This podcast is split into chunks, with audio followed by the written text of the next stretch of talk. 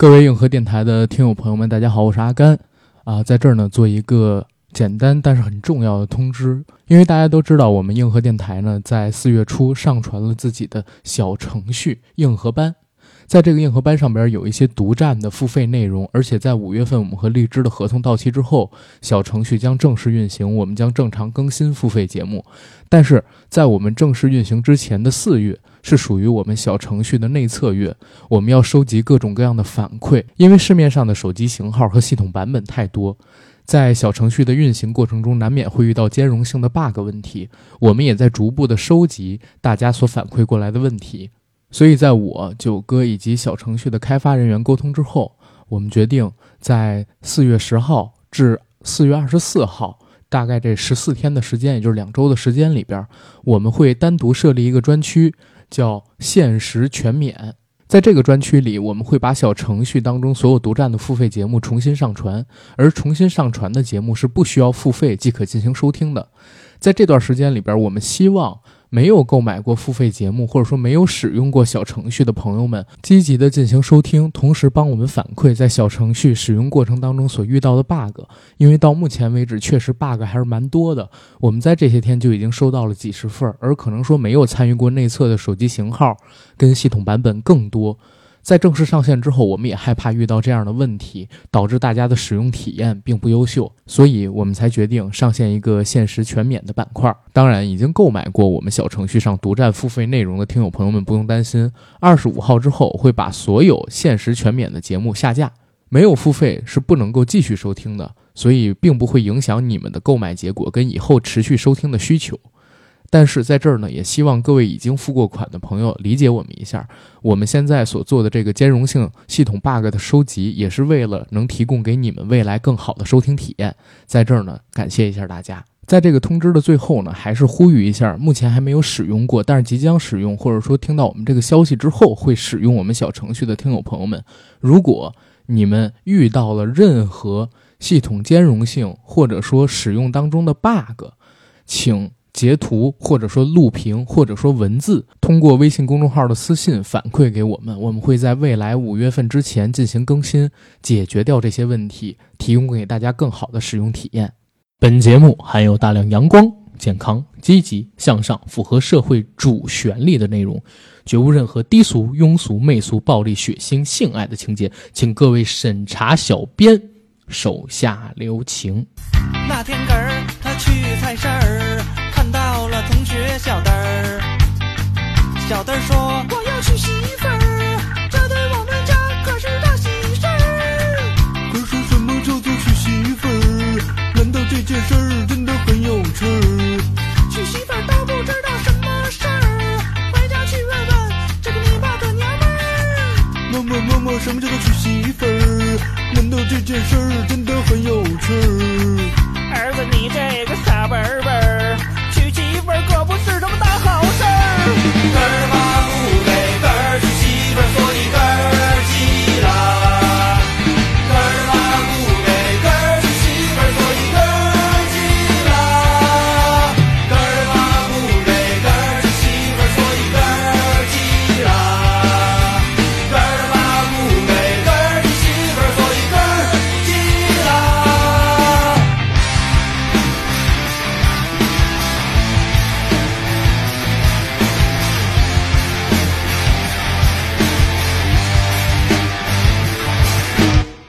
Hello，大家好，欢迎收听我们这期的《人不猥琐枉少年》，我是主八干。大家好，我是小九。每月最少一次的相约，每月最少一次的如期而至，大家有想我们这个系列吗？有。哎呀，九哥，你这个回答 为什么要用这种贱贱的声音呢？只是就是模拟了一下我们听友的声音啊。你不是为了符合我们这个节目的调性吗？咱们调性是贱贱的呀，不是吗？是。就是这么贱！你这么一说话，我都懵了。我说我活了这么多年，头一次有人说我不贱的，你知道吗？挺贵，挺贵啊，越来越贵，越来越越来越便宜，对吧？越来越贵，哎呀，见谁都给谁贵。不，咱们今天要聊的东西就是便宜的东西嘛，啊，对吧？我们这期聊的主题是什么呢？直播带货带鸡毛。名义上大家看的是直播，实际上就是为了抢低价嘛，越便宜越贱越好。啊，那必须的呀，否则我为什么要抢呢？所以为什么在四月一号那天晚上有那么多直男涌入罗永浩直播间，就为了抢点笔呢？对吧？就是没抢包到。邮，只不过就是为包邮，对不对？啊对我操！包括最近这段时间，正好是小米十周年，我都没看直播，然后我就上了小米有品跟小米的官网买了一大堆东西，就是因为他妈小米十周年的打折，操，很好哎，直男的思想就是便宜哈。啊，就是便宜。啊直男的思想，我特地啊，在做这期节目之前，我看了几个分析直男消费能力的文章，嗯还有一几个报告。那几个报告里边有讲到一个我特别认同的点，说为什么直男跟女人、老人、小孩儿、狗相比起来，都消费能力特别弱。嗯，然后这些做快消品市场或者说做消费市场的人，要尽量规避像咱们这种生活在一二线城市的男青年呢，是因为我们特别反感智商税。在直男的思维当中，智商税是绝对不能交的。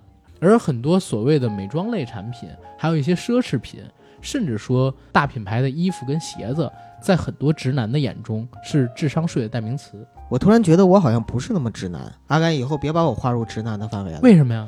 因为我总觉得我在交智商税，然后我还是那种特别容易被安利、被忽悠的人。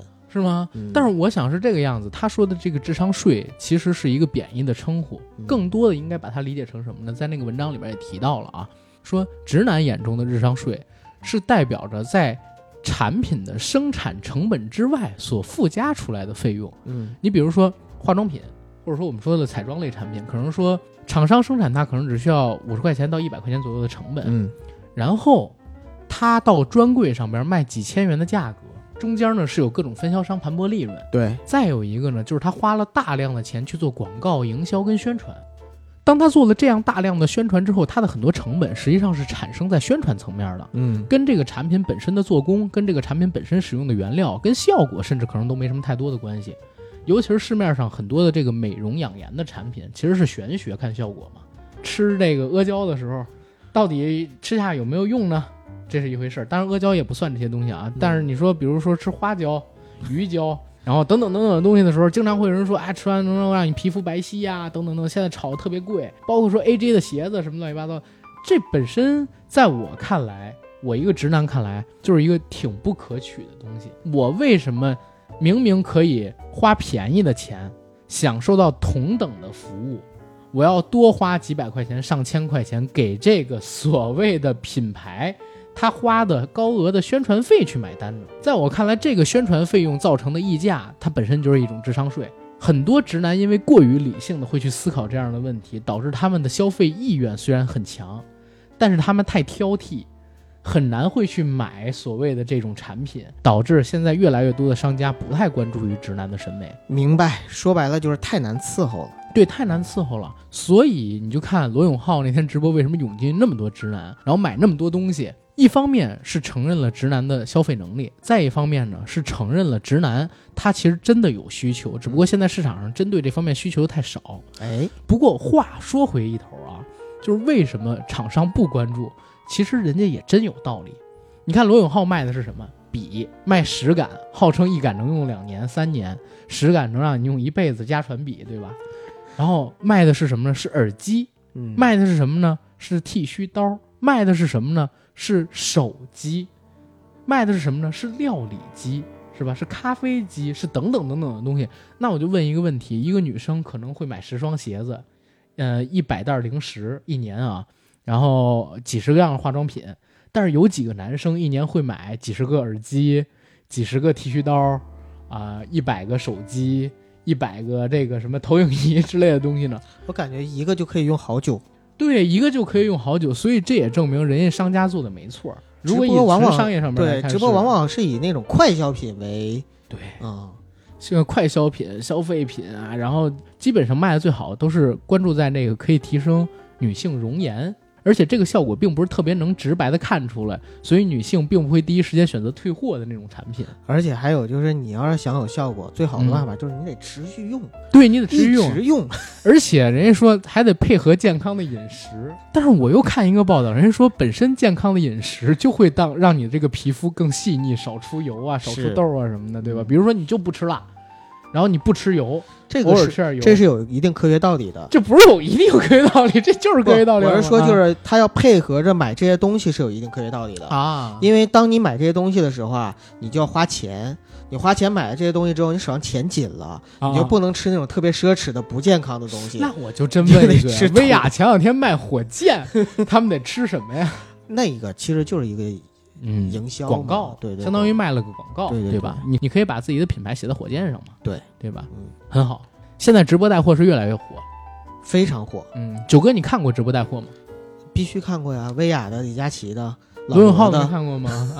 老罗的，我不是还发视频了吗？对不起，罗老师，我一件都没买。我呀，认认真真看的只有老罗这一次。哦，在这之前，我看过李佳琦跟薇娅的直播，但是我不是为他俩去看的，是因为他们俩的直播间里边来了明星或者嘉宾，啊我去看了。对比如说李佳琦，一次是高晓松帮高晓松涂嘴唇儿，哎，那个特别逗，我一样东西也没买，我在 B 站上看了录播。嗯再有一次呢，是薇娅请了许知远。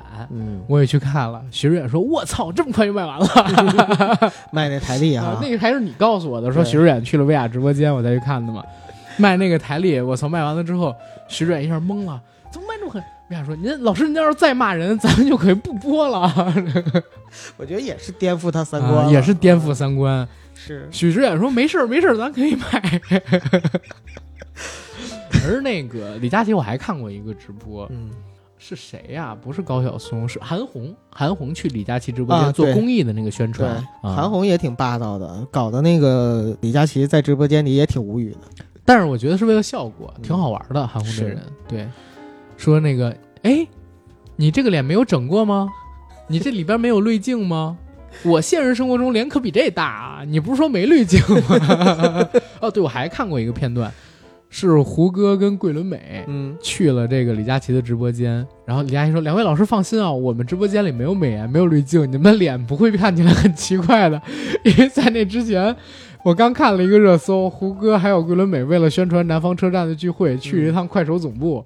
快手总部在给他们演示美颜软件的时候，胡歌跟桂纶镁两个人变成了就是外星人，你知道吗？下巴尖的不行，然后大眼睛下巴特别尖对，所以你看网红跟明星长得还真是有区别啊。对，明星第一个脸特别小，因为他嗯要上镜，对然后第二个呢是明星啊，他没有美颜效果的时候已经很就是看起来非常美感的那个脸，其实正是很多的网红他在 P 图之后要追求的那种效果。往往还追不成，画虎不成反类犬。对，所以如果这些网红他已经开了那种美颜滤镜了，可能对于普通人来说一下就能增加美感，但是对明星来说就是过犹不及。对，哎呀，我还是喜欢看明星，不喜欢看网红。但是你没有发现现在明星和网红的界限越来越模糊吗？嗯前段时间网红刚出来的时候，或者说网络生态刚出来的时候啊，其实明星的很多市场和饭碗是被网红抢的。那个时候，很多的网红成了明星，很多的网红呢是抢占了明星的流量和资源。但是现在呢，反过来很多的明星开始走入直播间，嗯，或者是合作，或者是就是自己去卖货。其实他们也在开始回过头来抢网红的市场和生意。明白。嗯，咱们先说回直播带货。好，刚才我说直播带货越来越火，你觉得直播带货现在是越来越火，而且有可能会越来越火吗？这两个答案在我这儿都是肯定的。嗯嗯，首先确实是越来越火，因为我看到一个数据，明星就是进驻淘宝，包括快手、抖音这些视频平台、短视频平台、直播带货平台，然后去签约做直播的越来越多。不要攻击柳岩跟那个李湘啊，没有，我只是给你先打个醒，啊后边的话不要那啥。然后以前呢是那个就是比如说呃，大家想插队就插队，或者找个关系找个人就能上。嗯，但是现在你像淘宝有起明星计划嘛，然后就是那个起明星计划的一个负责人，他就说，他说现在已经没法插队了，就大家要排，就是以前可能是谁想来就来，但是现在很多明星要排队，排队可能要等个十天半拉月才能够进入这个启明星计划。这又说明什么呢？就是很多的明星已经真真正正的开始往这个行业里扎了。这个是社会生态和包括整个这个科技进步带来的一种自然而然的改变，这种改变是不可逆的。嗯所以呢，就是未来只会有越来越多的直播带货，无论是网红也好，还是明星也好，包括素人也好，就是越来越多的这个行业行为，而不会越来越少。而未来呢，就是老百姓或者说普通人的这种购买欲，或者说消费的习惯，也一定会从线下越来越多的转向线上。嗯所以这个在我看来都是肯定的答案。，OK，我是以另外一个角度来看。嗯首先，我先说几个我发现趋势。我是从几个数据上面来看，嗯首先是第一个，二零一六年五月，如果我没记错的话，淘宝是在那个时候上线的淘宝直播。嗯呃，我不管在他之前有没有做这种带货直播的，但我是以淘宝直播开始出现了之后，才开始算作真正有带货直播出现嗯啊。我是先跟大家分享这样一个观点。然后那一年好像双十一的销售额是九百三十多亿，嗯接近一千亿。而那一年我记得有一个公布出来让大家非常震惊的数据，就是线上移动端的销售占比到达了百分之六十八。嗯去年呢还没有到百分之五十，就是在一六年的前一年好像还没有到百分之五十，但是那一年到达了百分之六十八，越来越多的人选择从线上购买，然后下单支付，选择优惠抢东西，嗯对吧？而一六年五月份出现了淘宝直播之后，到了二零一八年开始井喷式的增长，那一年呢，如果数据没有骗人。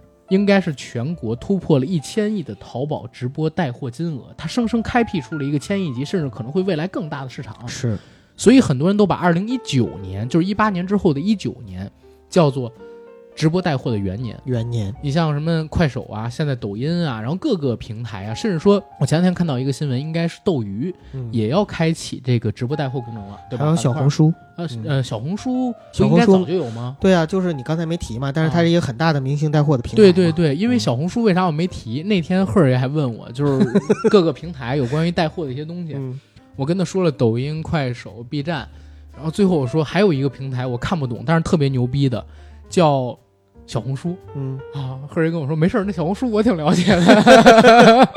反正小红书这个平台，因为它卖的东西我都不关注嘛，嗯对吧？所以我都基本上没怎么使用，就跟你问我用不用美柚一样，我会用美柚吗？啊啊啊！我知道了，知道了。就是测算经期的那个 APP，我会使用吗？答案是我会。我在 我在一八年的时候下载过，当时帮我前女友算经期嘛，对吧？我是才是真正不用那个东西的人。啊操！后来我现在也。不用了，我现在也不用了美柚，对吧？操，那那个东西确实还是挺好用的，美柚上面那个。回头我的开发一个美城，专门测男性经期的，然后直男又说收智商税不用，肯定是一个失败的项目。你真的你可以做一个美城测算，呃，男生换内裤的周期，帮他记录。因为前两天这个也不是生理性不的，，因为前两天我看到了一个虎扑上边特别火的一个文章，嗯是大家呢用选项选男生多久换一次内裤。嗯，你知道有百分之三十的人选择了从来不穿内裤吗？我觉得有这么高比例吗？有，而且还有很多人说一个月不换一条，一个礼拜不换一条，占比也很大。啊，然后还有一哥们儿就是在下边回复了一个被好多人点赞，就点赞叫亮了嘛，对吧？你知道他点赞回复的那条是什么吗？什么？说为什么要换内裤？好不容易一条新内裤穿了两个月，穿松了，舒服了，再换一条还要重新穿舒服，紧绷绷的，谁要换啊？我一想，真是，虽然我会换内裤，但是我很少买新内裤，你知道吗？因为真的是老的内裤穿着舒服。哎，我也是，就是九嫂经常跟我说你内裤为什么不丢，我就跟她说是因为你帮我买的，我舍不得。其实真不是，就是因为穿习惯了，穿着舒服，对对它对贴身了，对对吧？这个可能也是女女孩不不了解或者不懂的一哎，个谜所以。你可以作为美成专门打这个切入口，非常细分，非常精准，非常有需求。没错，专门就是像那个想逼着男朋友换内裤，或者说让他们换条新内裤的这个女同学使用。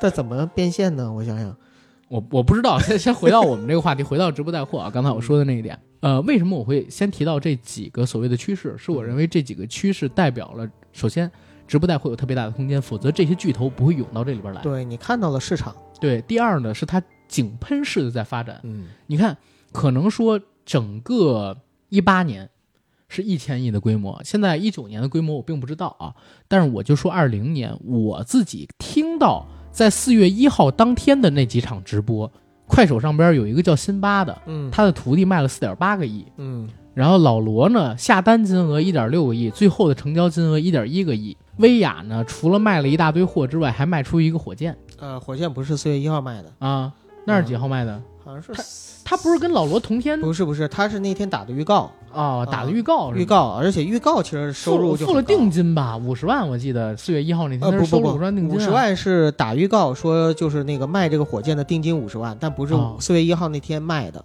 在那一天，咱不说别的，我知道就有超过六亿成交额，这只是三个主播，嗯，平台上边还有其他各种各样的主播，你全都大大小小把货算上，我觉得十个亿总有吧，这一天。但是这个里边也有个问题，它具有不可持续性，这我知道。但我现在想说的是什么呢？可能说，二零二零年相比于二零一八年的市场，直线上边可能要翻个两到三倍，那是肯定的。对吧？这是一个井喷式的发展，而且以后带货的人会越来越多。但是它是一个未来绝对的发展趋势吗？我倒不认为。嗯它可能是未来五年的一个大趋势，就是直播带货。嗯，但是再往后，它还是不是个趋势，我就不这么认为了。但是五年的一个大风口也很厉害了。嗯，说的没错。不过现在啊，这个直播带货其实已经开始有乱象了。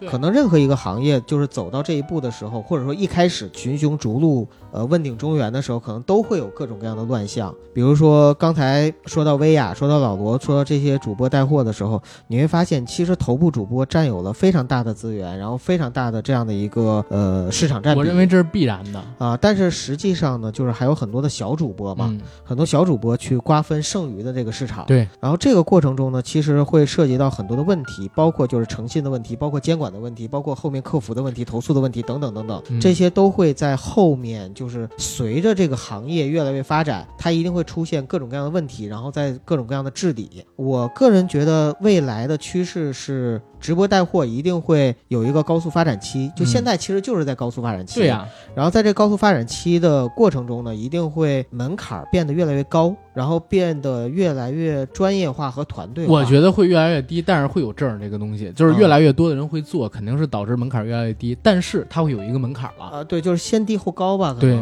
啊。然后到后期的时候，可能你会发现在这个行业里边真正生存下来并且挣到钱的，就变得越来越专精、哦，我专业化。这个啊我认为是必然的，而且我会认为有一个最重要的点是在哪儿？寡头垄断一定会实现。为什么？因为淘宝直播带货，或者我们就说所有的直播带货，最核心的竞争力是在于全网最低价。全网最低价多重要？之前应该是在年初的时候吧，李佳琦曾经出过一个事儿，他跟薇娅同时卖一个兰蔻的东西，然后李佳琦直播间里边的价格比薇娅高二十块钱。是李佳琦当时销售了大概得有小一万单之后，被粉丝在直播间公屏打出来了，立刻号召粉丝退款，直播间然后宣布永远封杀兰蔻，哪怕兰蔻后期给他淘宝弹窗的条件，他都不可能再跟兰蔻合作，嗯因为这相当于是杀了他的买卖。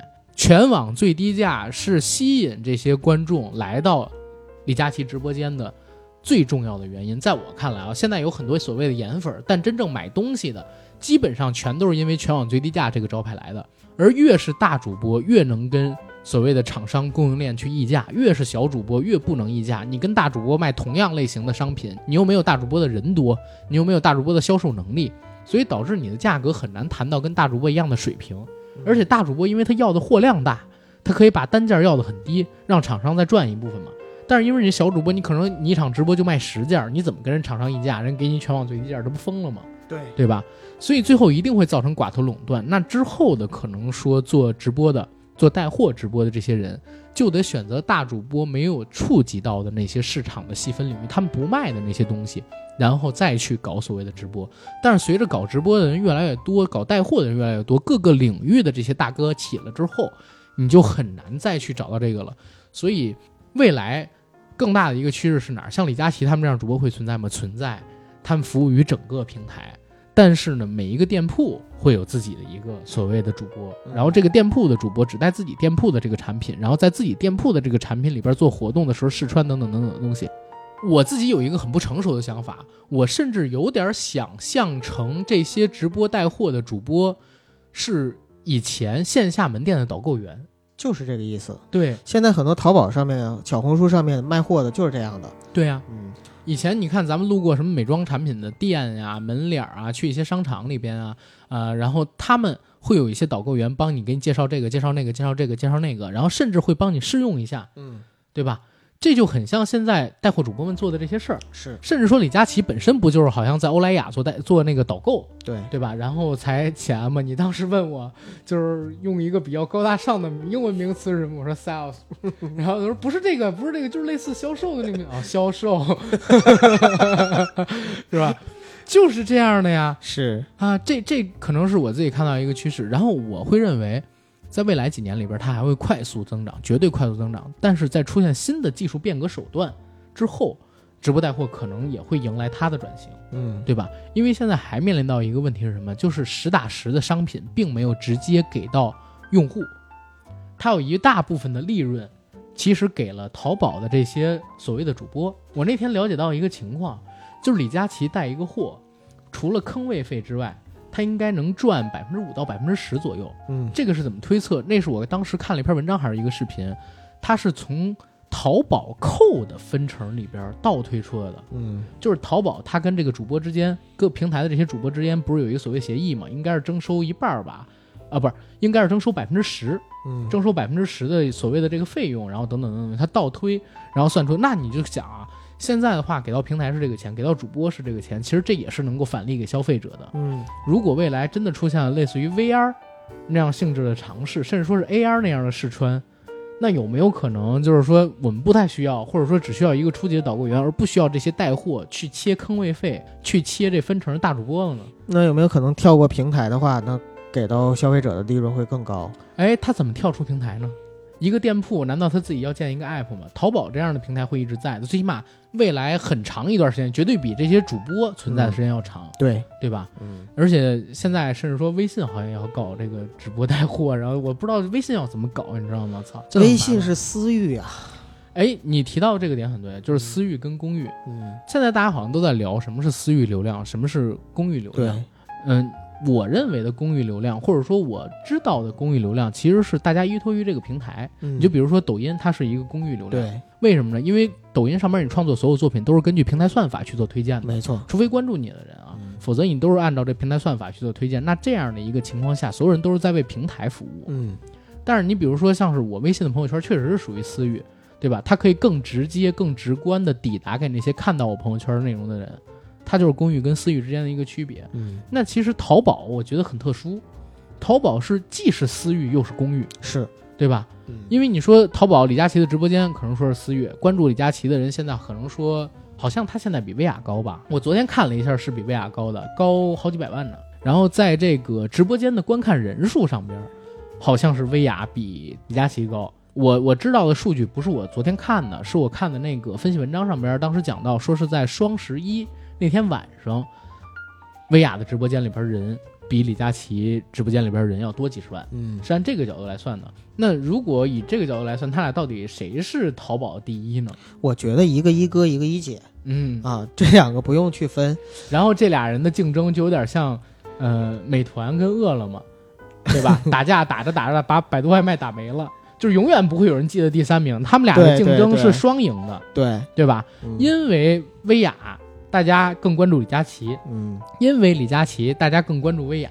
然后大家永远几乎所有人都忘掉了第三名是谁。我要是李佳琦的话，嗯我就希望薇娅永远在；我要是薇娅的话，我也希望就是说永远不要跟李佳琦分出高下来。哎，没错，嗯这儿也分析一下，就比如说这个薇娅跟李佳琦之间的区别。嗯薇娅，我知道她的创业故事是在于她上了小 S 的《花花万物》，嗯跟蔡康永主持的那个节目。她在里边分享过，她十七岁零三年跟自己当时的男朋友，现在的老公，一个胖胖的，留着老罗那样胡子，当然老罗现在没胡子了，给刮了嘛，毕竟直播那天，一起来了北京。你知道他们去的第一个地方是哪儿吗？洞批，对他们去了洞批，然后开了一个六平米的门店，在那个门店里边卖衣服。但是当时他们非常有先见之明的地方是在哪儿呢？没有所谓的广告，也不像一般人那样吆喝，而是每天给薇娅搭配一套衣服，嗯让薇娅做试穿，然后再去外边兜售，因为人长得也还可以，长得也还可以。然后他们在几个月的时间里边就赚了十万块。后来大概两三年的时间里边就开了好几家店铺，然后在广州、在南京等城市都买了房子。对，对吧？那个时候生活肯定算得上优异了，所以开始想着转型。薇娅还参加了个女团，对然后参加了个选秀，做了歌手，学了跳舞，这真挺奇葩的哈。我觉得反正也正常，嗯因为她实际上已经，呃，解决了温饱问题，然后有了财务自由，实现了一定程度的财务自由嘛。嗯，在这样的情况下的话，他去做女团、做选秀啊什么的，还是很正常的一件事儿。后来他们俩就在大概零七零八年的时候，毅然决然开了网店。对，那时候啊他们看到机会了，或者说对看到趋势了。然后在网店里边，那个薇娅也是做淘宝模特，嗯，然后把自己这个店其实经营的挺不错。那个时候他俩真的赚了不少的钱。薇娅太勤奋了。嗯，对她老公也很勤奋，她幕后黑手应该有她老公很大一部分的功劳。反正我看她自己是很感激她那个老公，嗯但是她老公就一直不太出镜嘛，嗯，对吧？一个好的女人背后肯定有一个好的男人，一个好的男人背后也肯定有一个好的女人没错。啊、当然，往往后边也不只是一个男人或者一个女人，但是这些男人，但是这些男人跟女人里边一定有一个是好的，对对吧？你像余欢水不就是一个很很很好的例子吗？对吧？对，他老婆背后站着，呃，有一个身体有可能不好的，一个身体很好的这么一个男人，对吧？对，最少站俩。呃，这怎么说到这儿了？跳回来说，然后最好玩的地方在哪儿？我知道薇娅的故事，并不是她一直赚钱，嗯，是她亏钱，而且亏得很厉害。什么时候？在大概一三年、一四年、一五年这三年里边，薇娅每年都亏钱，尤其是双十一的时候，嗯，她最大的一次失误应该亏出也得有八百万，甚至卖了两套广州的房子就为补贴这个事儿。就是在双十一期间，没有预料到有那么多人退订货，她开始备的货备了很多，可能有六百，但是卖的时候卖出去七八百甚至更多。他呢就紧急找厂商去生产货物，但是第一产品没办法保控品质，再有一个呢就是退货。没有让他想到会有那么高，里外里一下亏了好几百万，卖了一套房子去发工资。真正人生开始有转折点，就是在于他后来在惠州还是在哪儿度假的时候，淘宝总部给他们打电话说，现在淘宝要上线一个淘宝直播的功能，然后让这群他们选出来的人呢去集体接受培训，嗯，然后去做这个东西，然后薇娅就去了。薇娅去的时候，她也不知道这东西能成，因为淘宝自己就是阿里巴巴内部，很多人都认为淘宝直播不能成，都没觉得这是个好项目。现在淘宝直播的负责人当时本来是想去优酷的，嗯，好多人去了那个阿里大文娱，去了优酷，然后去了别的地方，他是去淘宝直播的，对吧？然后结果没想到就真的做起来了。淘宝直播一下就以这种私域流量瞬间做起来，它好像好像一六年吧，只是薇娅在自己平台那东西带了一千万，这是淘宝直播开始一六年那会儿才刚开始嘛，带一千万也已经很不错了。对，而且薇娅要强，薇娅她自己本身也有厂子，所以就就相当于她带的很多货是直接就是她自己就是老板。没错没错。后来大概是在一七年左右之后，淘宝直播就开始蹭蹭蹭蹭的起来。嗯然后薇娅就一直是第一梯队，但是但是啊，大家知道薇娅的人名儿，一般都比知道李佳琦要晚。我不知道你有没有发现，我就是，对吧？嗯为什么呢？因为薇娅虽然是淘宝一姐，而且好像是在去年之前粉丝数并没有被李佳琦超，但是薇娅她的影响力就在淘宝里。她在那个时候好像没有想到，就是全平台各个运营，而且用心运营这样一情况。对，就没出圈儿。对，嗯而李佳琦更有意思。李佳琦呢，咱们可以接着小曼姐给咱们讲的那个故事对，来讲啊。我最近也在看李佳琦的那个分析的文章，是 GQ 写的李佳琦报道。他在那里边写的其实很清楚。李佳琦呢，当时是学舞蹈的，然后毕业之前他们实习，因为他表现优秀，有一个去欧莱雅实习的机会。嗯然后他后来呢，毕业之后就去了欧莱雅做导购，月薪是三千块。他在欧莱雅做导购的那段时间里边呢，就以自己的嘴皮子利索，然后懂女生，知道怎么呃去涂抹这些化妆品，然后如何做出更精美的妆容，吸引到大家的注意。然后在那几年的时间里边，他是欧莱雅卖的最好的导购员，，sales 对，呃销售。销售，不要侮辱外国人的这个外宾的口音啊！真是，嗯老北京起的就是这一出，给谁挣玩命啊？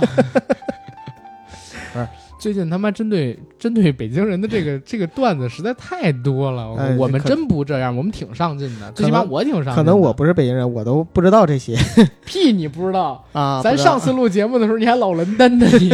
我不知道老登北、老哈滨什么的，靠，搁这装。哎呀，呃对，老北京就是就是哎嘴皮子利索，对吧？卖艺哎哎卖艺卖艺，说老上海吧，呃，好好嗯卖艺，好好卖艺啊！聊这个，聊着好好好卖艺啊。在这个李佳琦欧莱雅大展宏图的时候，欧莱雅也是一个雄才大略的这么一个品牌，看到了看到了未来趋势，对他们也想做这个电商方面的尝试，然后也是派了一批人去培训，然后去带货。对，李佳琦开始就在那会儿带，带了很久。其实说实话没什么起色，直播间里边人就在一二百人上下徘徊。而且那个时候其实很多人去了之后就被淘汰了，最后只嗯剩下李佳琦。一共当时去了十几个女生，嗯两个男生，两个男生里边就有一个是李佳琦，这是欧莱雅。后来他们派到淘宝那边去培训，然后几千个人里边最后就只剩下几个人，男生啊只剩几个人。嗯然后李佳琦也是在其中之一的，确实颜值高，嗯，嘴皮子利索，然后懂女生，懂美妆，对吧？就感觉他就适合干这个。对，他就适合干这个。嗯然后再往后来，李佳琦，我刚才不是说他一直卖的不是特别好吗？对，小曼姐跟我们讲过一个故事，她说她跟李佳琦合作过，她知道一个有关李佳琦的传说，说李佳琦快扛不住了，然后回家请三天，回家请个假待几天，嗯，对吧？回家请个假待几天，说拜了个什么什么东西，然后等他再回去播，播了几天之后，我操，特别好。然后在这之后，李佳琦就很迷信，有的东西卖，有的东西不卖。当然这只是传说啊，嗯只是传说，但是。确实，跟我们说这故事的人跟李佳琦有合作，然后让李佳琦帮他们带过货，带某项产品。然后在这之后，我又听到一个所谓的说法，说是李佳琦呢，呃，回到了他的这个欧莱雅之后，当时平台要扶植男主播，嗯对吧？因为要要扶植这个男性主播嘛，全是女生，因为百分之八十都是女生，男生很少。李佳琦呢当时入选了，给了三天的平台推广。这三天的平台推广让李佳琦的直播间人数突破了五千，然后在那之后，李佳琦就真正起来了。后来他不是有一个一分钟还是三十秒挑战涂唇彩最多的这个人数那个世界纪录吗？是，后来成了口红一哥，然后在一八年双十一的时候，跟马云搞了一场直播的宣传片儿。其实就是马云爸爸捧他。哎，嗯，马云爸爸捧他，其实也是马云要是跟薇娅一起的话，也不太行哈，对吧？颜值就虐得更惨了啊！哎，你你说这有钱了之后啊，虽然还是长得还是长得这么难看，啊但是越看越舒服，还有一股帅劲儿。越看越顺眼，是吧？啊对啊，越看越顺眼，也不知道为什么，我也不知道，可能就是他摊牌了，不装了，我是亿万富翁，我觉得就是摊牌了。玄学方面的问题 啊，钱真的能改变一个人的气质。对对对，然后哎，这是说李佳琦真的在一八年那场直播之后，我才知道他。对，而他当时口红的这个吉尼斯世界纪录是一个非常好的营销，让全网也都知道了他。嗯而在全网知道他之后，李佳琦跟薇娅走的是两条路。当时 GQ 的那个文章里边有提到，就是李佳琦呢，他是一直没有放弃在其他平台运营。你现在打开李佳琦的，可能说抖音最起码有三四千万粉丝啊，对，抖音上粉丝两千多万，两千多万啊嗯，那就是点赞量很多是吧？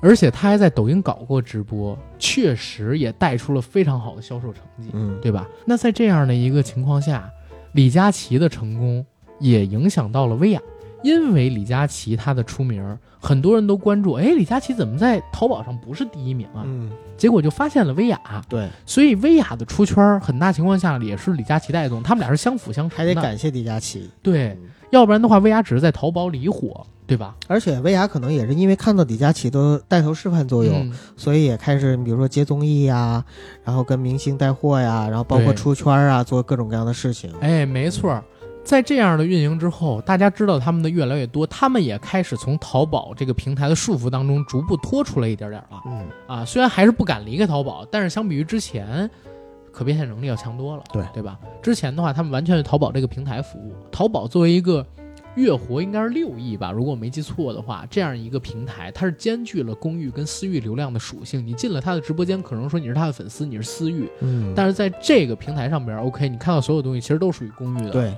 对吧？它有推送，有算法，包括就是我一开始的时候不是想做嘛，然后就看了一下，研究了一下淘宝，淘宝上面也是，它实际上跟抖音有的某种算法是一样的，它也是给你按照某种算法去推送啊，然后包括你的直播间怎么样去推啊，包括就是说你的文案怎么编写，都会影响你的这个推送。对，而且还有一个特别重要的点就是，淘宝的用户数它是固定的嘛。嗯，我说的是看直播的用户数是固定的、啊，是然后这两个人都有那么多的粉丝，然后就有人怀疑他们俩的粉丝重叠还是不重叠？答案绝对是不重叠的。嗯为什么？因为后来我发现一个事儿，薇娅像一个杂货铺，她什么都卖。李佳琦呢，主要是专注在这个女性用品，尤其是彩妆。所以李佳琦的用户可能百分之八十以上全都是女性。她在说话的时候经常说“嗯姐妹们”，或者说以前是什么 “Oh my god”，买它买它买它，嗯现在是什么？现在是所有女生，全体女生。就很多人评论说，只要是李佳琦听到李佳琦说全体女生的时候，他就跟听到冲锋号对他，就忍不住就想喊到，你知道吗？就很多女孩神经病。真的，但就是这样。当李佳琦喊出全体女生的时候，你会发现他们粉丝居然喊到。啊啊啊！你能想象那种画面吗？我能想象，啊，我能想象，就跟老罗提裤子对我们而言，跟玛丽莲梦露吹裙子是一个道理这就是一种号召力。对，这是一种号召力。我真不跟大家开玩笑，你知道吗？就是老罗为了直播嘛，他不拍了一系列短视频嘛，嗯我特地下抖音支持他。对在那个支持他的时候，我看到一个视频，老罗录了一个短的一个视频，视频内容是他在看电视，然后旁边有一个女生说那天晚上究竟发生了什么，然后老罗把电视机关掉，开始往门外走，走到门口。拿出了一个披风给自己系上，哗，对面是风，然后配了一个面对疾风吧，然后等镜头再转过，老罗对着那镜头说拍的好看吗？然后咔提了一下裤子，当时你知道吗？我就觉得真的，嗯，老罗提裤子对我们很多直男的影响力不亚于所谓的玛丽莲梦露掀裙子。是的，我我还在好多平台发了这句话，为什么我要这么说？是因为我们看腻了太多假的东西，假大空。一个是假的东西，再有一个就是这个世界上的主播就没有一个针对直男的吗？对吧？现在来了，就是我们就是呆呆的，我们就是蠢蠢的，我们就是在乎性价比，嗯，对吧？我们就是讨厌智商税，嗯，然后我们不是看颜值的，我们就想看这东西便宜不便宜，好用不好用。这时候来一这样的主播，其实很多人为什么现在以前特讨厌他的人，现在开始逐步对他转变印象？当然一部分是由于他这个呃勇于还债，嗯嗯不气不垒，嗯对吧？就是有人把他叫什么行业明灯，明是那个就是明房的明。啊，明堂的明，因为他每进一个行业就对，就把一个行业毁一。行业，你就比如说老罗这次过来，干一行毁一行啊。国家针对这个网红带货，然后就出了一个所谓的那个文章，对吧？行业明灯对，啊，指哪儿灭哪儿。干一行毁一行。不知道这次老罗能不能把这行业弄毁了。呃，我觉得够呛，太强大。但是真的，昨天我看了一个采访，挺让我感动的。老罗说：“我今年四十八岁了，嗯生理上我还能经历五六次的失败，心理上我还能承受无数次失败。”他那个书《生命不息，折腾不止》，你不也有吗？冯老师给咱俩一人一本。对对对，这句话形容他太适合。哎，我觉得老罗，反正对于很多直男也好，或者说对于我们这样中年男性也嗯好，真的算是一个励志的标杆儿。他身上有太多值得我们去学习的地方。不要学今日啊，不要学今日。但是啊我不知道这今日是真是假，太多，又不是啊说全部都要学习。对对对对对这儿一定得说一嘴，我不知道老罗到底精不精日，我知道现在网上有人传这个，但是我我看的是他别的东西啊。对，没必这要。这这个嗯我们现在聊的也跟这没有关系大家千万要跳出这个圈儿啊！如果有冒犯到的，大家我给你们致歉，但是不要带老罗这个节奏。然后我们接着来聊这个直播带货的内容对。刚才说了好多，我觉得未来一段时间里边，李佳琦跟薇娅他们俩人一定还会相互做下去，而且在他们之外，很多没有参与过直播带货，就像九哥说的一样，这些明星。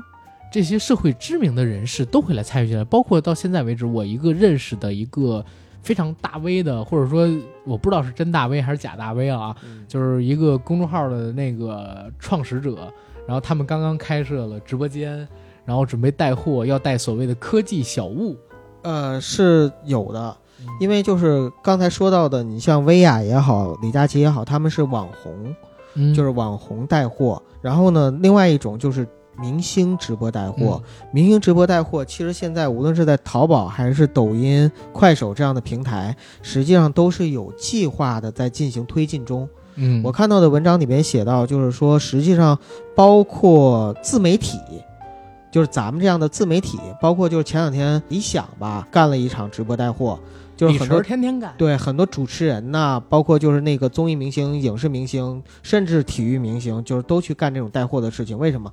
就是因为现在很多平台呢也在进行邀约啊，邀约就是说你来入坑。它实际上明星本身自带了很多的这种流量嘛，因为它本身天然就带着流量。但是明星的这些流量呢，如果在这个直播间里边变成变现，因为他们实际上更多的是要是要带货嘛，这个变现呢，跟网红或者说很多的主播，就是普通的主播进行带货，实际上还是不一样的。但我还真是跟你这么讲，九哥，我在看了这些东西之后啊，我有一个想法，就是不能过于迷信直播带货。为什么说不能过于迷信直播带货？就是现在已经开始有人发现了，所谓的直播带货一定要跟第一，他这个带货主播本人适合的东西相挂钩；第二呢，一定要跟这个主播他关注他的群体相契合；第三呢，全网最低价；第四呢，就是一定要做到足够的品控率。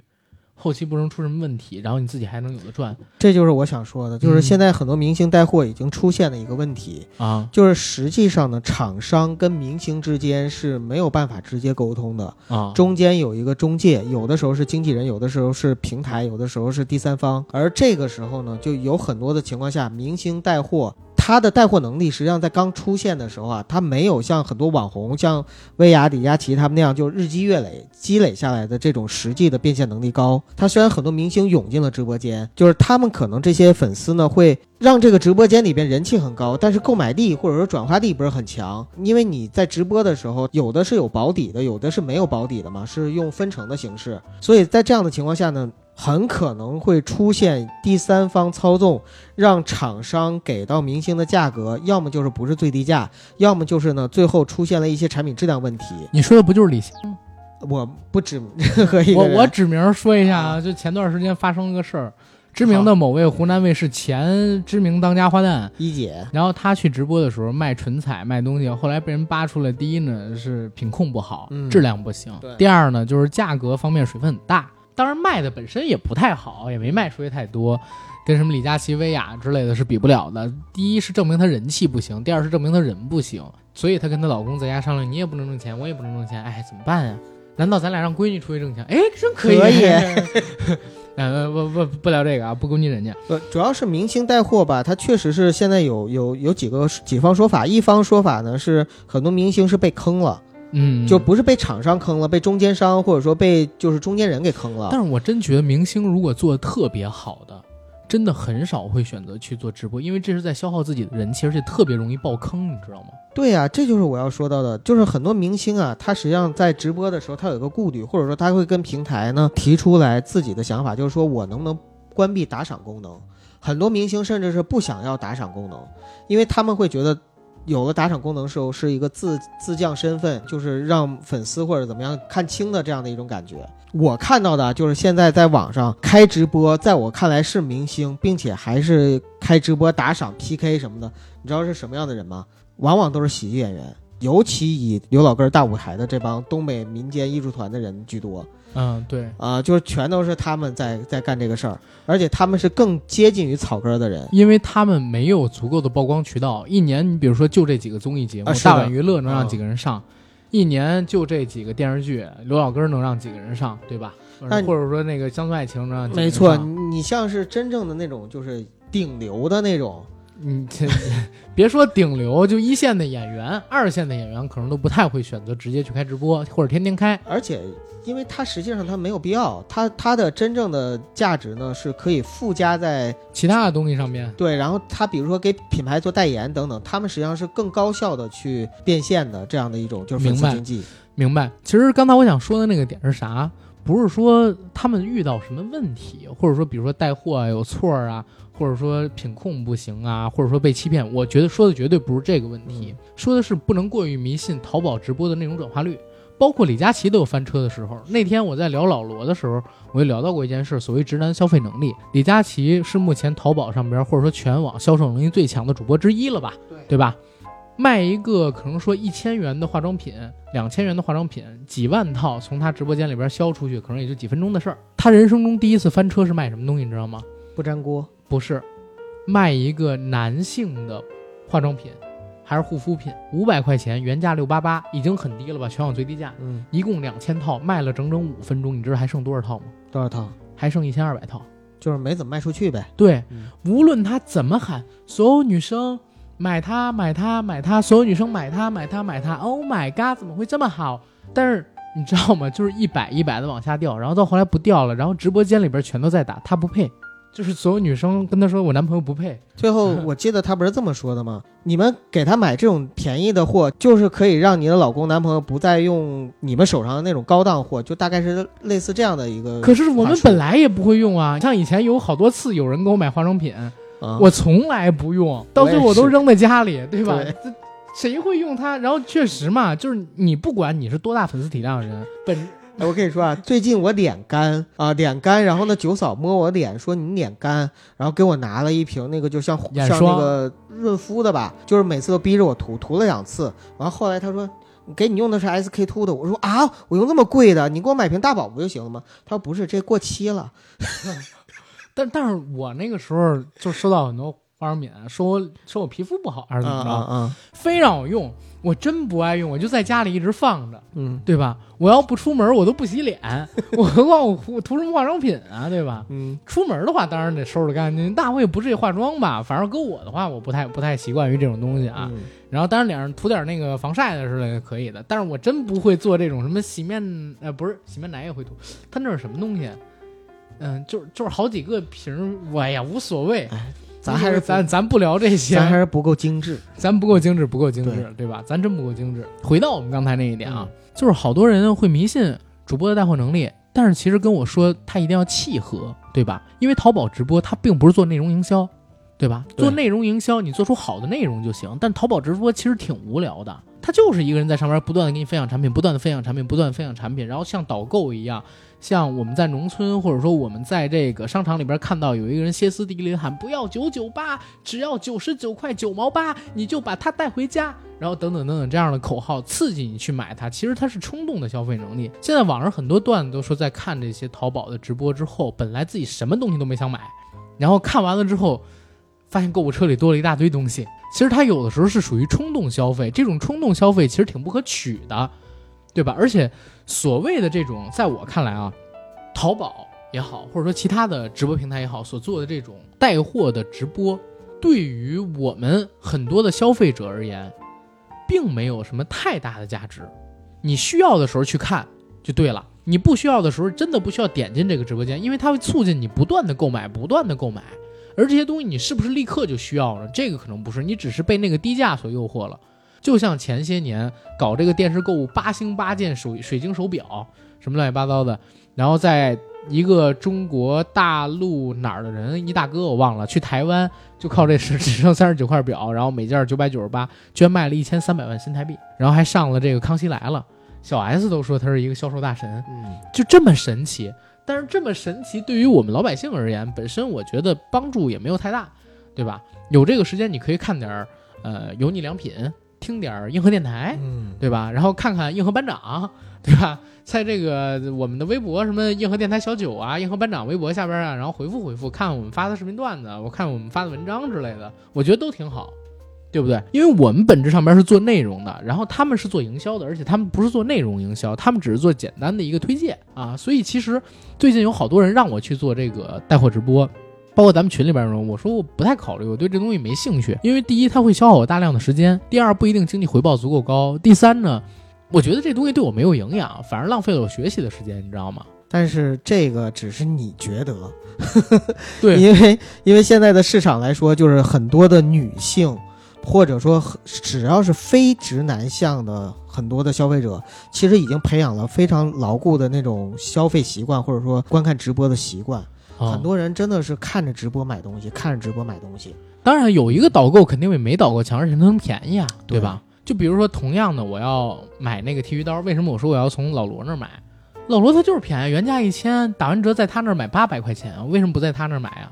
我从淘宝上、从其他地方买都是一千块钱。我反而还有另外一个想法，就是现在直播领域呢，呃，我们看着就是非常的景气，但实际上呢，它里面卖的东西跟我们日常生活的品类比起来的话，还是比较少的。就是在日常生活的品类里边的话，还是相对来说很少的，有太多太多的种类。我们说白了，还是在超市买，或者说还是在淘宝上，在电商平台去买，而不是通过这种直播带货或者说现场去抢购的方式。这样的方式，在我看来，更多的还是一种营销的模式。就什么时候大家的习惯变成了，就是我就是通过直播来买东西，什么东西我想买的时候，我一搜我就能搜到一个这个品类的产品下的一个直播，然后我就相当于看到一个导购给我介绍这产品，然后去买。我想在那个情况下的话，可能直播带货才会成为真正发达的一种带货模式，而且这种模式下可能。你看到的更多的不一定是明星，不一定是网红，不一定是那些大头部。就像阿甘刚才说的，就是每一个店都有自己的导购员，这些导购员呢，就是经过培训之后，在线上进行直播，以各种各样的风格。对他们带的是自己店的产品，对因为现在大家全民也在开店嘛，嗯，对吧？因为我觉得啊，直播带货，所谓这个打最低价，最好带的是什么？就是价格本身不透明的产品，价格越不透明，越能对外说是最低价。嗯，为什么为什么会这么说？你看直男爱买什么东西，新史低，对吧？Steam 上面那些游戏，我操，打个折限免。你包括说，你知道咱们硬核电台官方微信小程序硬核班，在四月十号开始，我说因为我们要做内测嘛，嗯，对吧？我们要修复兼容性 bug，我上了一个限时全免的专区，我把所有的付费节目全都弄成免费了。我说二十五号的时候我把这专区下架，已经付过款的人不影响，以后继续收听；没付过款的人不能收听啊。嗯但是也哎，这儿也请那付款的人理解一下，因为我们现在真的在测试兼容性，我们在收集 bug。对，我们五月份正式运行之前，我们一定要给它做成很好，大家使用起来使用体验要好，所以我们才做的这个事儿，大家也理解一下啊。然后我在发了这个公众号之后，我在每个群里边都发了一群公告跟群代办嘛，结果小程序崩了，你知道吗？后台的那个朋友们跟我说，就是技术跟我说，说小程序突然之间涌进了一大堆人，嗯比我们原来预想的这个同时在线人数要多，嗯，然后导致我们服务器有点扛不住，就是大家特别支持我们。特别支持白嫖，你知道吗？我操，我心都快碎了。我说啊，大家怎么这样啊？你别呀！我就赶紧发一条，我说十四天呢，别着急，咱慢慢听。你们要把小程序弄崩溃了，服务器弄崩溃了，大家不要着急，慢慢嫖。对，慢慢 对，你们要把小程序弄崩溃了，我们这儿更麻烦，对吧？它带宽我买的没多大，嗯，我以后升级还不行吗？但是这段时间里边，大家先克服一下，别那么多着急听，你半夜听也行，对吧？或者说你你平时上班路上听也行。但是我觉得过了今天可能会好点儿，对，因为今天发了期节目嘛，然后把这个东西跟大家说了，未来几天应该人数会逐渐下来，然后我们正好升级升级带宽之类的。哎，总之慢慢来吧。啊，慢慢来，提升一下使用体验。大家记得去这个公众号“硬核班长”上面使用。然后我们这上面有独播的节目，九哥更了《灵异手札》，嗯，对吧？讲鬼故事。然后我这儿呢更新的是干你聊聊，然后每隔几天聊聊时事，聊热点。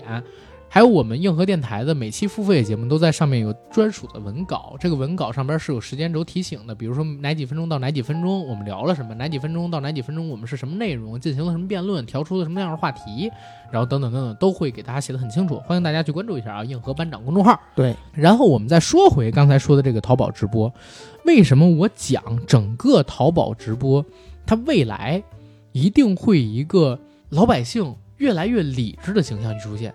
因为九哥你也看过电视导购，我也看过电视导购，嗯，你也经历过商场促卖，我也经历过商场促卖，你见过导购员，我也见过销售跟 sales，对吧？你后来还会为他们那么打动吗？不会。我感觉就是很多人到目前为止还没有习惯历史新低跟那个全网最低价是常态。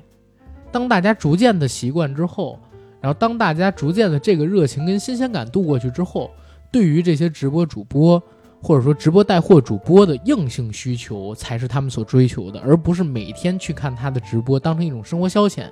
因为前两天李佳琦停播了一次，好像说是因为身体不舒服，嗯结果居然上了热搜。嗯，这代表有很多人每天就是看他直播，然后找乐子的。这个还是粉丝经济吧。对呀、嗯但是这样的情况也代表着一件事儿，你知道我发现什么吗？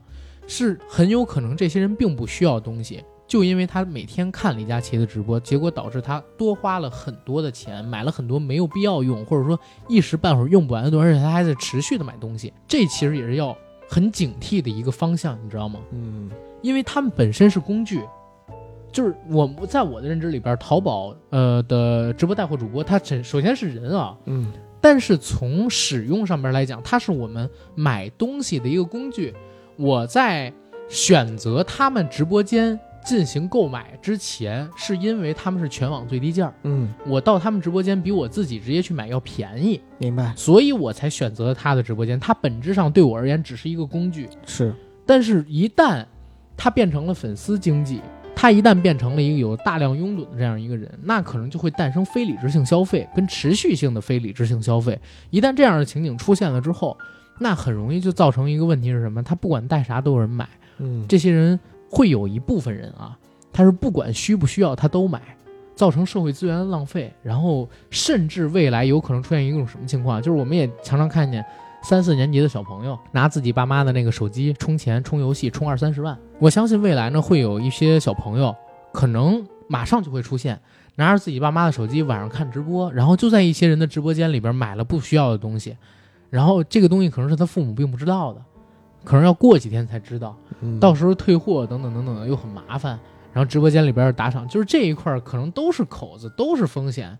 然后这说的只是小孩儿，如果你是成年人呢，对吧？你就是因为喜欢他，然后买的倾家荡产，这个谁来管你？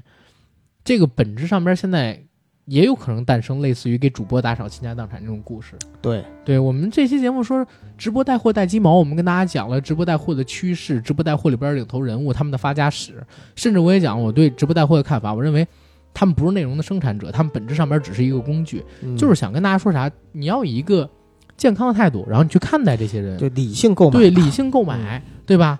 你比如说我们硬核电台出付费节目了，你们就会理性购买啊？嗯，为什么看这些带货主播直播的时候不能理性购买呢？其实还是可以做到的，因为咱们的听友跟看带货完全两种啊对完全是两路人这个啊我是绝对同意的。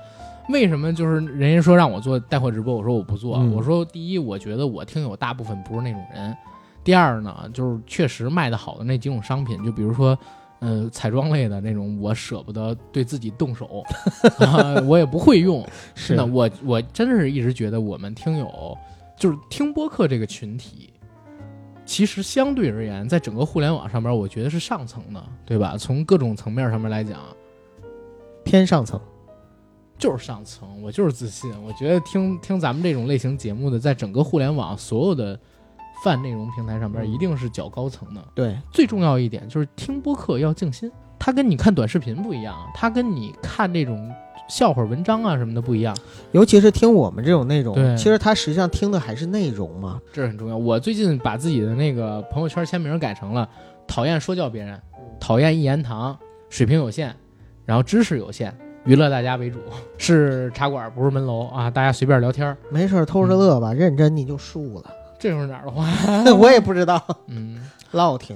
对，所以我觉得就是我们现在聊的这些东西，不管怎么样啊，只是让我们的朋友把这样的观念告诉给更多可能看这样东西的人，嗯然后告诉他们要理性消费，要怎么怎么样，对吧？当然，这本质上面我觉得是一个好事儿，因为大家确实买到便宜的东西了，但是一定要把准度，把准错了度，事儿就大了。可能咱们身边还有好多朋友是从事这个行业的，我相信也会有。但是我相信你从事这个行业的人，可能说啊，可能说考虑的不是咱们考虑的这个度的问题，嗯，而是如何让他们更久的留在这个直播间里的问题。对啊，因为嗯你屁股决定脑袋嘛，你在什么样的行业里边，或者说在什么样的位置上，你就要想，人家想的可能是生存问题，我们现在想的是抱着膀子看别人的问题，那是不一样的。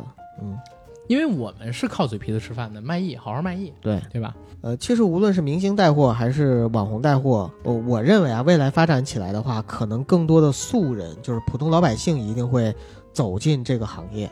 其实现在我们已经看到了，就是在疫情期间，实际上刚才我跟阿甘也聊到了，就是加速了整个中国的电商行业的发展。就是中国的办公还有商业消费品市场从线下到线上转型的过程。对，而且这个过程在我看来是一个不可逆的过程，因为它是伴随着你整个的社会的生态，包括这个科技的进步，包括人们的日常的手机使用习惯，它的一个改变而改变的，所以它很牢靠。除非未来呢有更高层次的或者说更好的科技体验给到老百姓，老百姓可能会改变他们现在的这种消费模式，否则的话，未来这就是大趋势。就像我们未来可能会更多的在网络上看到电影是一样的道理。